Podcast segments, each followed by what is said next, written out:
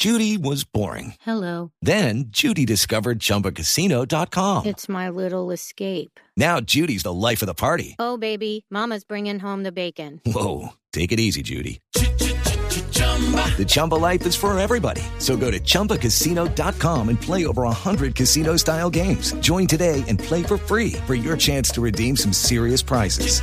chumba ChumbaCasino.com. No purchase necessary. Void where prohibited by law. 18 plus terms and conditions apply. See website for details. ¿Dónde va con ese carro? Mire, aunque me vea reducido, yo soy mayor de edad.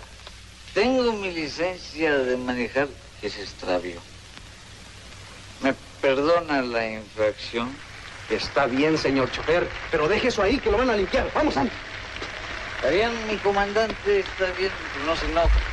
Ese que escuchamos ahí con, con voz de borracho es justamente Roberto Gómez Bolaños en su primera aparición en el cine en 1959. Hasta allá trasciende. Él, él- él hi- hizo cine y lo hizo de la mano de, digamos que sus padrinos en el mundo artístico, que fueron Viruta y Capulina. Él actuó en una película que se llamó Dos locos en escena. Los protagonistas eran, por supuesto, eh, Cap- Viruta y Capulina. Y después de eso participó en otras películas con ellos, como Dos criados malcriados, El zángano, La hermana Trinquete. Y ya cuando tuvo reconocimiento su person- sus personajes de Chespirito, él como tal, hizo una película que se llamó El Chanfle, que tenía que ver con el mundo del fútbol, de la cual hubo segunda parte, también dirigidas por Enrique Segoviano, que era el director de sus programas de televisión y donde salía todo el elenco de Chespirito. Fue escritor de muchas películas, fue productor de películas. La u- de las últimas en 1985, una que se llamó Charrito. Todo con Che.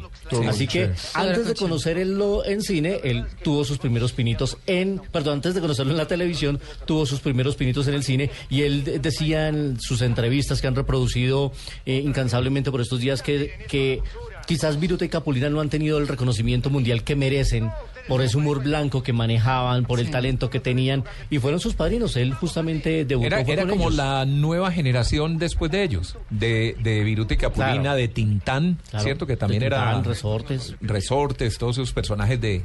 Bueno, y obviamente Cantinflas. Y obviamente Cantinflas. Pues Sí. eh, justamente Chespirito... Porque no son contemporáneos, ¿cierto? Vinieron después. Sí, sí. El eh, Chavo eh, y estos vinieron sucedieron, después. vinieron después. Chespirito arrancó escribiéndole los sketches a Capulina en un programa de radio que Después fue tan exitoso que se volvieron un segmento de televisión y de ahí pasaron al cine. Y ya después Chespirito con su talento y toda su obra y su gracia logró independizarse y volverse la gran estrella del Canal 2, que después terminó siendo Televisa.